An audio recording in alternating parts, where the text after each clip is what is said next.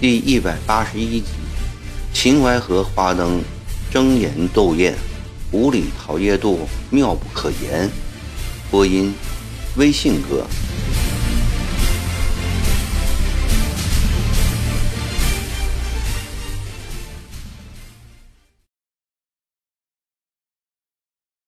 赵烈文接到命令后，不惜工本，日夜准备。两天过后。桃叶渡一带果真装点一新了。十五日下午，金陵城内的集字营全体相拥，如同过年似的，营建挂旗，对对摆酒，为他们的统帅太子少保、一等伯爵、原浙江巡抚曾国荃开缺回籍，隆重饯行。吃过饭以后，全体官兵换上新衣。一起来到秦淮河畔，河里已停泊着上百条画舫，所有省长以上的将官都被邀请上船。船上摆满了酒肉瓜果，普通勇丁则分散在桃叶渡数十家茶楼酒肆里。远远近近的百姓闻知湘军有此盛举，全都携肉扶老，纷至沓来。把桃叶渡一带的秦淮河两岸弄得万头攒动，热闹非凡。河中一条特大号、图式鲜艳的画舫上，盛会的主角曾国荃坐在那里。曾国藩带着集字营和长江水师的高级将官们罗列四周，一个个与曾国荃殷勤叙谈，夸耀他的战功。赞扬他的军事才能，歌颂他对部下的仁爱，诉说他们之间鲜血凝成的情谊。总之，尽量把好听的话都搬了出来，让凄然开缺的曾国荃开心。曾国荃也竭力装出一副无所谓的样子，同与他浴血奋战过来的袍泽们谈笑话别。天色渐渐黑了下来，河中画舫点起一色的大红蜡烛，船头船尾高悬各种形状的彩灯，有兔形灯、鱼形灯、鹿形灯、龟形灯等等，把一段延绵三五里长的秦淮河映得通亮。桃叶渡上的楼房更是争妍斗艳般的点起了千奇百怪的花灯来。秦淮花灯本是最有名的传统，这次是中断十多年后的第一次复兴，使人们欣喜万分。桃叶渡以及附近的店铺老板们都要借此时机一展才能，招揽顾客。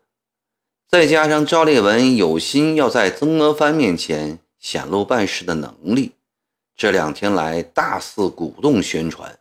竟使得桃叶渡今夜的花灯远胜咸丰二年元宵节的灯会，其花色之繁，品种之多，烛光之亮，出意之巧，真可以与十载六朝繁华时期媲美。河中岸上的灯光以天空中的一轮明月互相辉映，加上各处楼馆传出的袅袅丝弦声，竟然照出一个。诗意盎然、韵味无穷的太平盛世的月夜来，仿佛时间已倒退到烟笼寒水月笼沙，夜泊秦淮近酒家的年代。彭寿仪、杨国栋、汪曾璞、钱密之等人坐在船尾，边喝酒边欣赏边畅谈着。又到生平乐事了，钱密之感叹着：“这都是托中堂大人、九帅和各位师爷将士们的福啊！”汪曾璞望着彭寿仪、杨国栋，讨好的说，并起身往彭寿仪杯里斟酒。彭寿仪忙起身说：“，不敢，不敢。”坐下后向四周环视了一眼，无限陶醉地说：“这秦淮夜月真妙不可言呐！”“是啊，不然何以说秦淮夜月是金陵第一景嘞？”钱密之以一个老金陵的身份加以了肯定，又指着渡口竖立了一块约有丈八高的木牌说。那上面“桃叶渡”三个字是中堂亲笔题写的，既刚劲谨严，又婀娜多姿。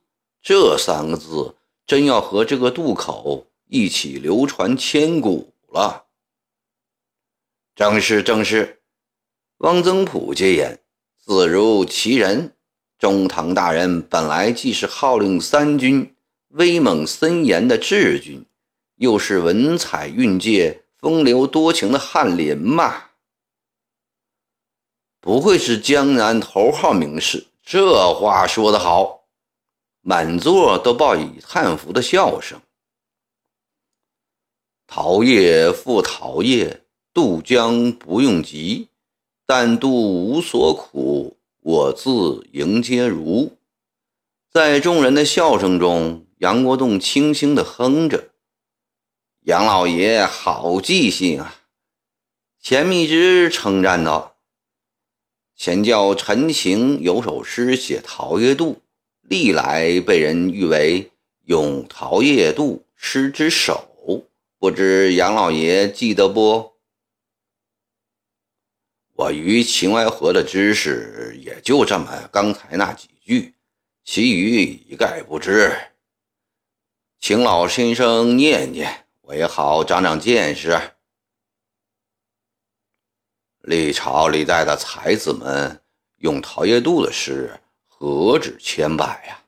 老朽读起陈琴的这首，钱密之摇头晃脑的念了起来：“现知当年宠桃叶，桃叶渡江自迎接，云容难比美人衣。”花艳争如美人颊，王令风流旧有声，千年古渡习佳名。渡口春水年年绿，桃叶桃花伤客情。果然做得好，杨国栋称赞道：“流韵圆转，婉丽动听，深得南朝宫体诗之美。”这次秦淮旧貌的修复是惠甫兄的家构，平素看不出他还有这份才情啊。彭寿仪笑着说：“我明日要向他建议，两岸还要栽一万株杨柳。”对，秦淮杨柳是当年金陵又一绝嘛。汪曾普插话道。前明旧院也要修复起来。彭寿仪醉眼迷迷的继续说：“还要把媚香楼和金陵令七宴的楼院也按当时的样子修好。好，让今日的侯方宇与李香君相会吧。”钱密之猛地插了一句，引得大家一阵好笑。老头子自己更是笑得白胡子乱抖。缺了三颗门牙的嘴巴大开着。你们看，金陵八艳真的来了！汪曾普指着远处，惊奇的叫了起来。这时，赵烈文也正在得意的对曾国藩和曾国荃介绍：“中堂、呃九帅，卑职将前朝金陵八宴。”也都请来了。曾国藩等人顺着他的手势看去，果见一对红烛燃烧、彩灯高悬的画舫缓缓地向这边划过来，并传来一阵阵柔迈的江南丝竹。顿时，船上的湘军将领们如上天台，如登瑶石，都睁大了眼睛，竖起耳朵。执意饱餐吴越娇娃的秀色，咽下绕梁不绝的仙曲。第一只船头高挑一盏南瓜形红灯，上书“李香君”三个字；第二只船头挂一盏方高形黄灯，上书“顾恒波”三个字；第三只是一盏玉兔形白灯，上书“马婉容”三个字，意思是柳如是、董小宛、郑楚阳、边玉京。后白门，果然把烟都到齐了。回啊，你这个点子想绝了！彭寿仪对着赵立文竖起大拇指称赞着：“好迷人的婊子们！”不知哪个粗野的蹦出了一句话，逗得满船大笑起来。闲莫喊叫。且听听他们唱的什么曲子。有人在提醒大家注意，笑声静了下来。夜风送来一阵歌声：“秦淮夜月无新旧，纸香粉腻满东流。夜夜春情散不收，江南花发水悠悠。人到秦淮解尽愁。”不管烽烟加万里，五更怀里转歌喉。歌声婉转温丽，在柔软的水面上飘曳着。歌声中，李香君、顾恒波、董小宛等人翩翩起舞。合唱画舫、两岸酒楼以及站在岸上围观的人们一起喝起彩来。过会儿，喝彩声停。歌声又起，下楼台游人尽，小舟停留一家春。只怕花底难敲深夜门，月落烟浓路不真。小楼红处是东林，秦淮一里盈盈水，夜半春风吹美人。这时，其他七宴都歇了下来。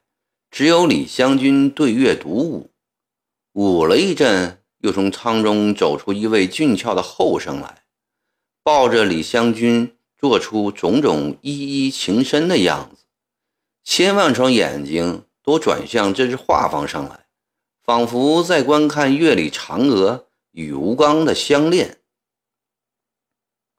惠普，你今夜排的是孔聘之的《桃花扇》吧？曾国藩对赵烈文说：“不是全剧，选了几段。”赵烈文不无自得地回答：“秦淮月夜，桃叶渡口，画舫之上演奏一曲《桃花扇》，不是最相宜了吗？”好是好，曾国藩强打精神说：“只是哀怨了些。”其实赵立文不知道，曾国藩此时并没有兴趣欣赏月夜歌舞，眼前这借男女情爱来怀念南明政权的桃花扇，反而使他心中更加伤感。的确，丝竹声变调了，一个老汉在哀哀唱道：“烽烟满郡州，南北从军走。”探朝秦牧处，三载一流。归来谁念王孙寿？重访秦淮连下沟。徘徊久，问桃李西游。这江山，今年不似旧温柔。各位，惠普给大家排的桃花扇折子的确精彩，不过。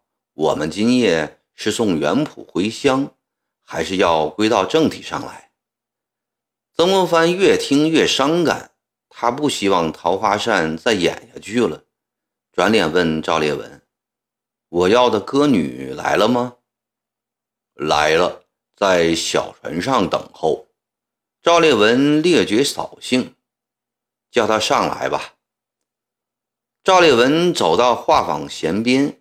对着停泊在旁边的一条小乌篷船招招手，乌篷船开过来了，一个十七八岁、面容姣好的姑娘上来，后面还跟了两个男琴师。赵烈文传令那对金陵八雁划到下游去，让其他人去欣赏。九弟，曾国藩亲切深情地对曾国荃说：“你自从咸丰六年慕容组建集字营，九年来攻克安福、吉安、景德镇、安庆、繁昌、南陵、朝县、含山、河州、芜湖，最后攻下长毛老巢金陵。”为国家建立不朽的功劳，九弟勋业将永乐金石，垂之万世，千秋万代都是我三乡子弟效法的榜样。今因积劳成疾，皇太后、皇上恩赏人参，赐回籍养科，愿武帝安心息养，为国珍重，早日康复，不负众望。再担重任。说到了这里，曾国藩的喉嗓有点哽咽，满船为之一静。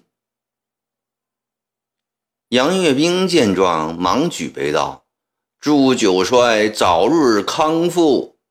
大家都站了起来，一起举杯喊：“祝九帅早日康复！”曾国荃两眼湿润的起身举杯，谢谢各位。